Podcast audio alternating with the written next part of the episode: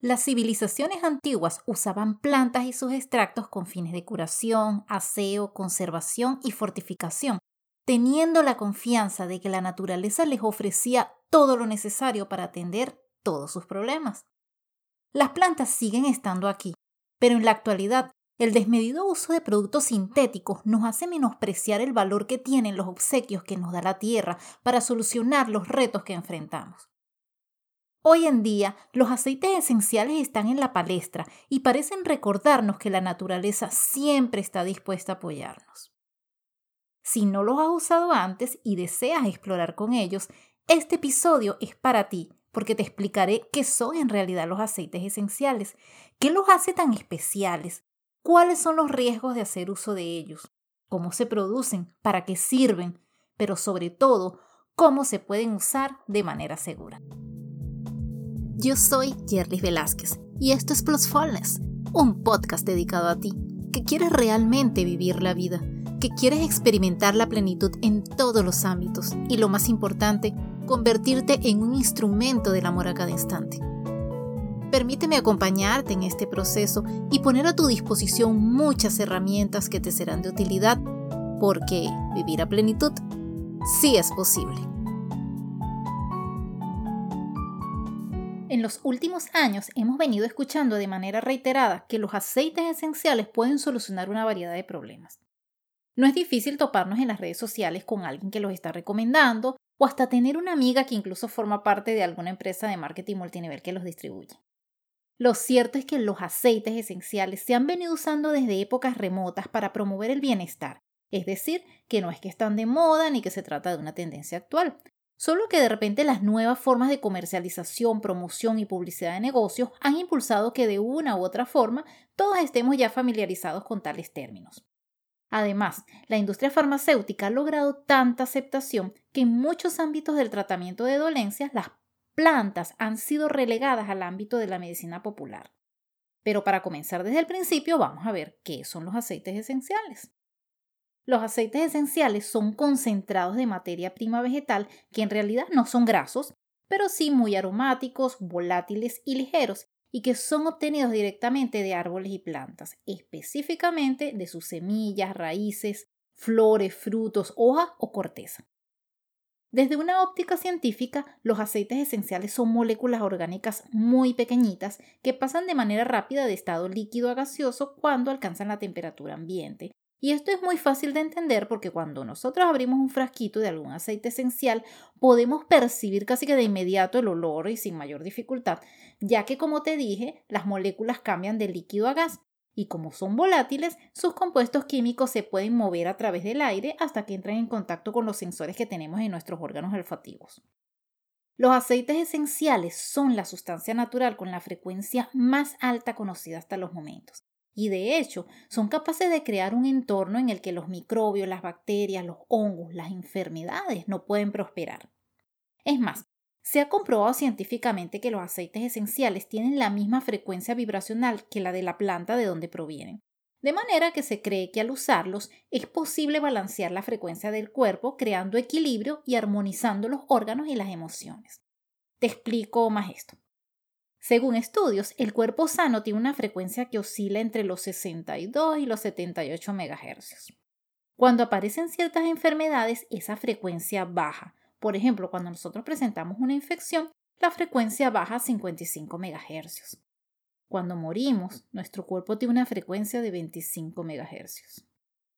El aceite esencial con la frecuencia más alta conocido hasta los momentos es el de rosas, que tiene una frecuencia de 300 MHz de hecho, se trata de un aceite de difícil extracción y por lo tanto un costo un poco mayor que otros.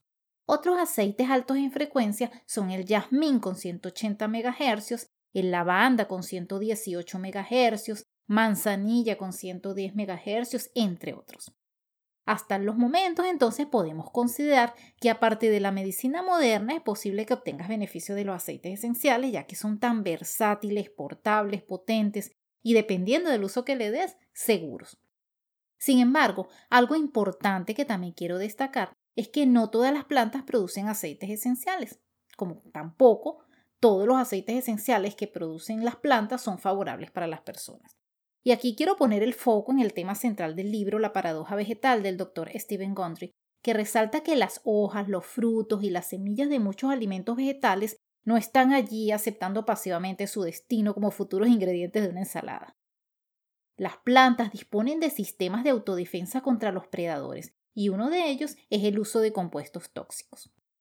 No hay duda que muchas plantas apoyan el mantenimiento de un estado de salud. De hecho, los vegetales dotan al cuerpo de energía y le proporcionan la mayor parte de los cientos de vitaminas, minerales, antioxidantes y otros nutrientes que necesitamos.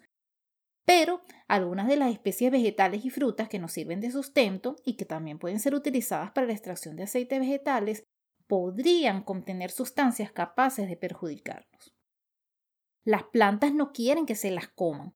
Como le sucede a todos los seres vivos, su tendencia innata es a la propagación de la siguiente generación de su especie. De manera que han desarrollado formas extraordinariamente astutas de protegerse a ellas mismas y a su descendencia de sus predadores. En el reino vegetal vemos cómo las presas pueden eludir el ataque de un predador, basta con ver un ratito Animal Geographic para darse cuenta de ello. Pero cuando la presa es una planta, nosotros podemos imaginar que está completamente indefensa, pero no es así. A lo largo de la evolución, las plantas han desarrollado una increíble diversidad de estrategias defensivas para protegerse a sí mismas o al menos a sus semillas, que son sus hijitas, de todas especies animales, incluido el hombre.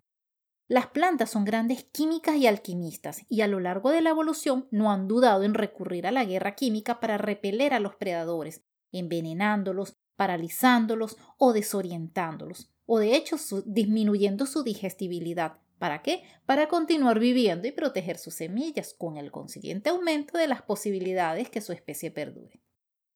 Con todo esto, podemos entender que no todos los compuestos vegetales resultan beneficiosos para nosotros los humanos.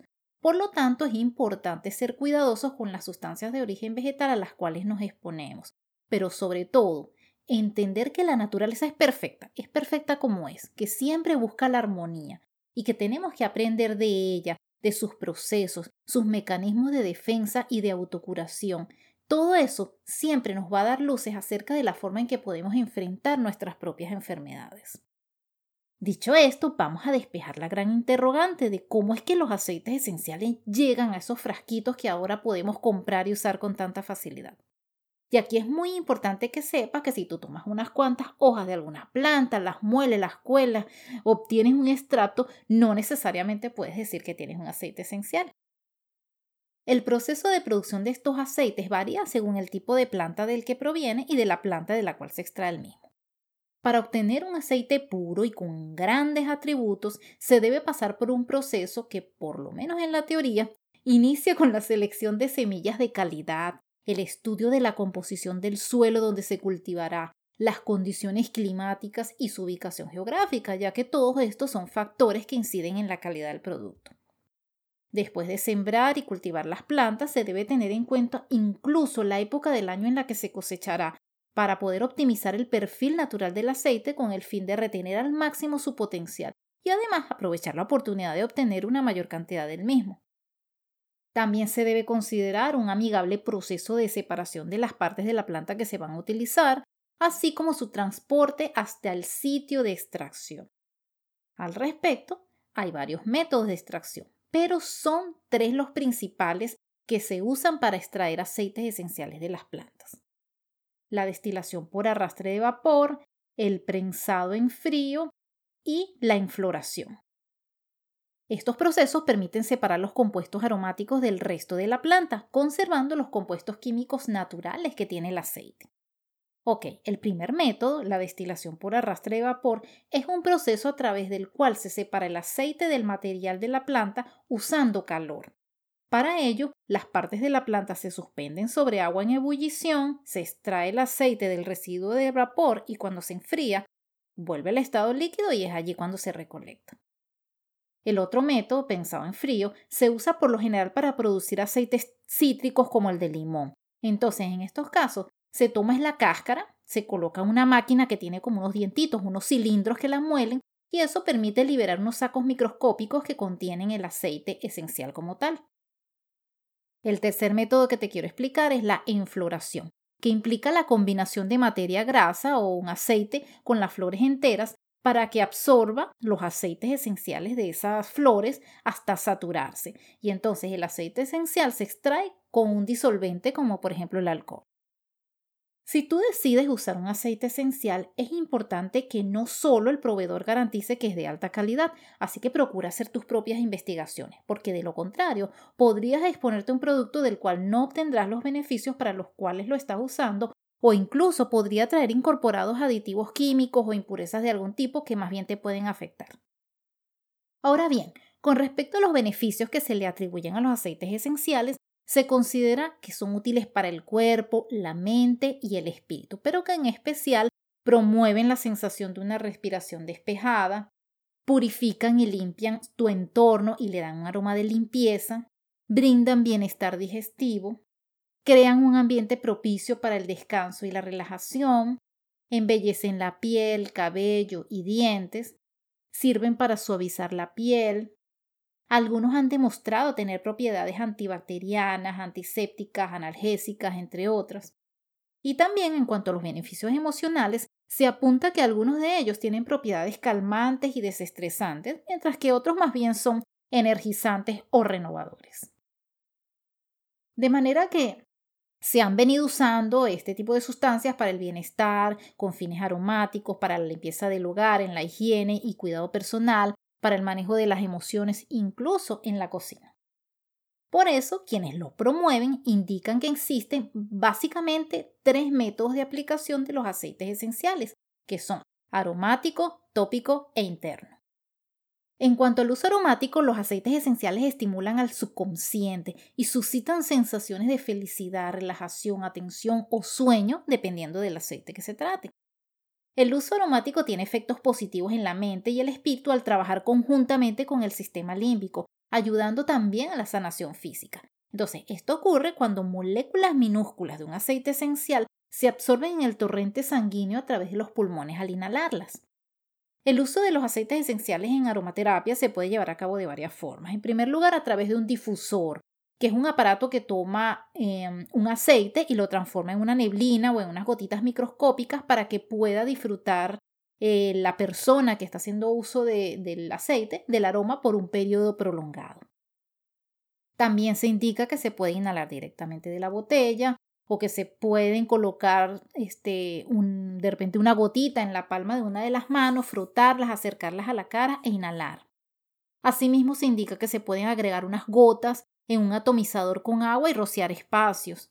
O bien que se puede poner una gotita en un pañuelo, en el cuello de la camisa, en un mat de yoga o en la, en la almohada. De hecho, se considera que los aceites esenciales son grandes aliados de la meditación. Por eso, Muchas maestras de meditación lo usan a través de difusores que en combinación con el ambiente, el tono de voz, la meditación misma elegida, ayudan a cumplir el objetivo que se esté persiguiendo con la sesión, en beneficio de los participantes, por supuesto, preguntándoles siempre si se encuentran cómodos con el uso de los mismos. El segundo uso es a través de la aplicación tópica o directamente en la piel. Debido a su composición química, los aceites esenciales pueden penetrar fácilmente en la piel, sin embargo, como estos se absorben fácilmente y algunos pueden causar irritación en pieles sensibles, lo recomendable es usar siempre un aceite portador con el fin de ralentizar la evaporación. Los aceites portadores son sustancias a base de lípidos que pueden diluir los aceites esenciales y sirven para llevarlos al área deseada sin alterar su, potencia y facilitando que se dispersen en una superficie más amplia. El aceite portador debe ser un aceite vegetal puro, como por ejemplo el aceite de aguacate, de almendras, de oliva, pero el favorito es el aceite fraccionado de coco. La relación de dilución sugerida es 1 a 5 como mínimo, o sea, una gota de aceite esencial por cada 5 gotas de aceite portador. De todas, todas, siempre, siempre, siempre es recomendable hacer pruebas de sensibilidad antes de aplicar un aceite esencial de manera tópica, especialmente cuando de niños se trata. En estos casos, la planta de los pies es un buen lugar para probar y aún así hacerlo a través de un aceite portador.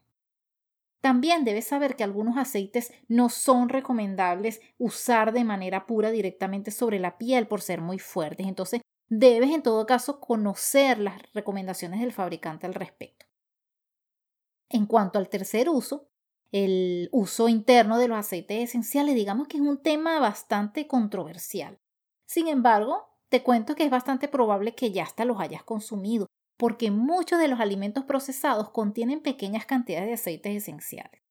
Sin embargo, la cantidad que tú puedes usar quizás sea demasiada con relación a la cantidad de comida que preparas, así que procura ser cuidadoso. Cuando ingieres un aceite esencial, este ingresa en tu torrente sanguíneo a través del tracto gastrointestinal y se distribuye al resto de tu cuerpo. Como los aceites son solubles en grasa, se absorben y transportan fácilmente a todos tus órganos. Aunque tu cuerpo está diseñado para metabolizar y procesar compuestos naturales, los aceites esenciales contienen unas dosis bioquímicas bastante altas y muy concentradas. Y eso sí es importante saber que el cuerpo solo puede manejar ciertos aceites esenciales en unas dosis adecuadas. Las formas en que las personas que emplean aceites esenciales para uso interno lo hacen es agregando máximo un par de gotas en un vaso de alguna bebida, poniendo una gota directamente en la boca, colocando una o dos gotas en una cápsula e ingiriéndola, o incluso agregándolas a las comidas mientras cocinan. Y aquí es muy importante que entiendas que no porque se trate de un producto natural tú puedes hacer uso indiscriminado y copioso del mismo. Si está en tu radar hacer uso interno de un aceite esencial, especialmente si estás bajo algún tratamiento médico, por favor consulta con tu médico. De hecho, si vas a usar un aceite esencial en la cocina, asegúrate de que se encuentre certificado con grado alimentario según la FDA. Muchos aceites son aptos para uso externo, pero no son para su ingestión. Entonces, sé cuidadoso, por ejemplo, con el aceite esencial de alcanfor, el de almendra amarga, el de ortiga u otros aceites que se consideran aceites excluidos por la Asociación Internacional de la Fragancia, porque estos podrían resultar tóxicos. Recuerda que estos productos son concentrados y una gotita puede parecer minúscula, pero está cargada de sustancias químicas de la naturaleza que no siempre son favorables a todos. Y cuando digo que muchos productos alimenticios han sido incorporados aceites esenciales, pues la cantidad usada debería cumplir ciertos parámetros. Así que por favor sé prudente, especialmente cuando de niños se trate. En cuanto a las medidas de precaución, lo primero que quiero resaltar es el principio de la bioindividualidad. ¿Qué quiere decir esto? Que todas las personas somos diferentes, que no necesariamente lo que me hace bien a mí te hace bien a ti, o que nuestras reacciones o tolerancia a diferentes productos, independientemente de su naturaleza, puede variar. Entonces, voy a repetir hasta el cansancio que es importante ser precavidos con los consejos que damos o recibimos con respecto al uso de aceites esenciales para el tratamiento de ciertas patologías. ¿Estamos? Quiero reiterar la importancia de verificar que vas a usar un aceite esencial de alta calidad y puro. Evita aplicarlos en la nariz, oído interno, ojos, heridas abiertas, mucosas y otras áreas sensibles de tu piel. Súper importante, si presentas una reacción adversa a un aceite esencial, evítalo. No insistas en que te ayudará después de un tiempo. No trates de saltar de inmediato a otro aceite para contrarrestar su efecto. Y si es posible, más bien notifícalo a tu doctor. Si una vez aplicado el aceite esencial te provoca una reacción tópica inmediata, trata de retirarlo rápidamente con un aceite portador en lugar de usar agua, porque como te dije antes, son liposolubles y no hidrosolubles. Si estás embarazada, preferiblemente no hagas uso de los aceites esenciales, ya que algunos pueden conducir a hemorragias o pérdidas, tales como el aceite de salvia y el de ruda. Trata de realizar tus propias investigaciones. Recuerda mantener los frasquitos lejos del alcance de los niños, porque ellos podrían ingerirlos e intoxicarse. También recuerda que algunos aceites pueden causar somnolencia, así que no los uses en ocasiones en las que necesitas estar alerta. Ejemplo de estos aceites son clavel, jacinto, sándalo, tilo y valeriana. Si deseas comenzar a experimentar con este tipo de sustancias, aunque te sientas tentado, no los compres en grandes cantidades, ya que es importante que pruebes tus reacciones ante los mismos. Los aceites con los que tú podrías iniciar podrían ser lavanda, limón, menta, eh, romero, naranja, árbol de té, por ejemplo. Pero eso sí, muy importante, infórmate muy pero muy bien sobre los aceites esenciales que pretendes utilizar a fin de confirmar si son adecuados para ti.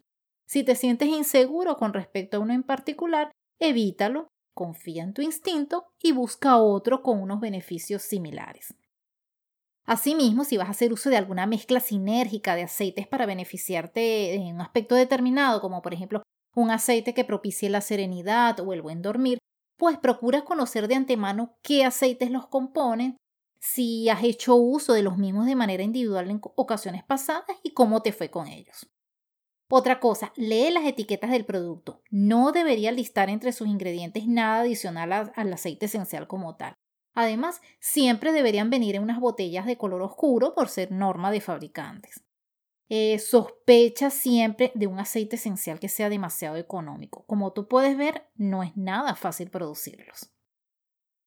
En la medida de lo posible utiliza aceites garantizados como orgánicos a fin de reducir la exposición a pesticidas, herbicidas y otras sustancias sintéticas, aunque se supone que ningún fabricante debería hacer uso de ellas.